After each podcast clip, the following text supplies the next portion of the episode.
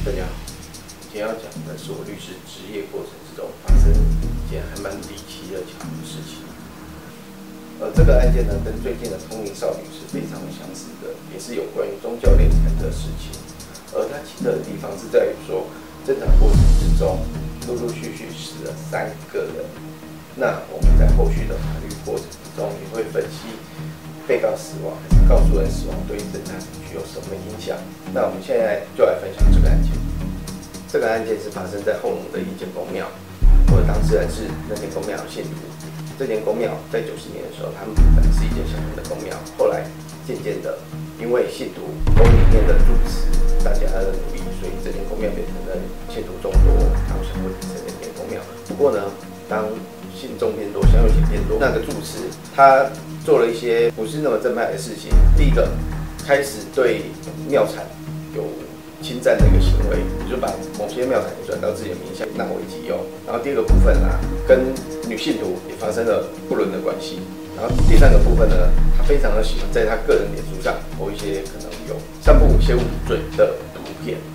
他的行为会造成那些公庙名誉的影响，所以宫里的人他们那时候曾经广播要把这个住持换掉。那时候，主委还有住持，然后还有另外一个党一住持的母亲，他们就在神明面前挂龟。那时候呢，那个住持挂龟的结果是佛龟，也就是神明不允许他继续当这间公庙的住持。可是呢，主委却假装没有看到，他就说不会。主委这件事情执意的让这位住持继续担任这个职位，然后继续当党一。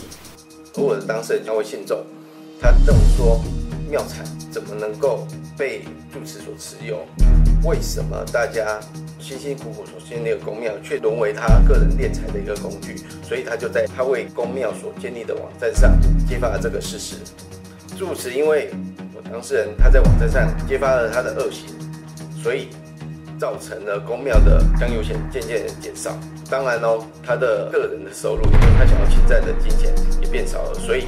他就对我的当事人提出了妨害名誉的告诉，他就以公庙的钱，也就是以信众香油钱本件的告诉，而住持的母亲呢认为说这个部分他也是妨害了他的名誉，所以也以公庙的钱请了三位律师，然后对他提起告诉。不过在侦查程序这个过程中呢，非常巧合又离奇的事情发生了。首先，隐瞒神明意志的主委在案件审理之中他过世了，在开庭后，住持的母亲。却离奇发生了车祸而死亡。接下来过没有多久，那位住持他被通知罹患了癌症末期，生命剩没有多久。最后，我当事人因为我们对案件有所主张，最终检察官为我当事人做了不起诉处分。而在获得不起诉处分没多久之后，住持也因为癌症末期而死亡了。而这个部分呢，涉及到侦查程序中告诉人死亡或者是被告死亡有什么样不一样？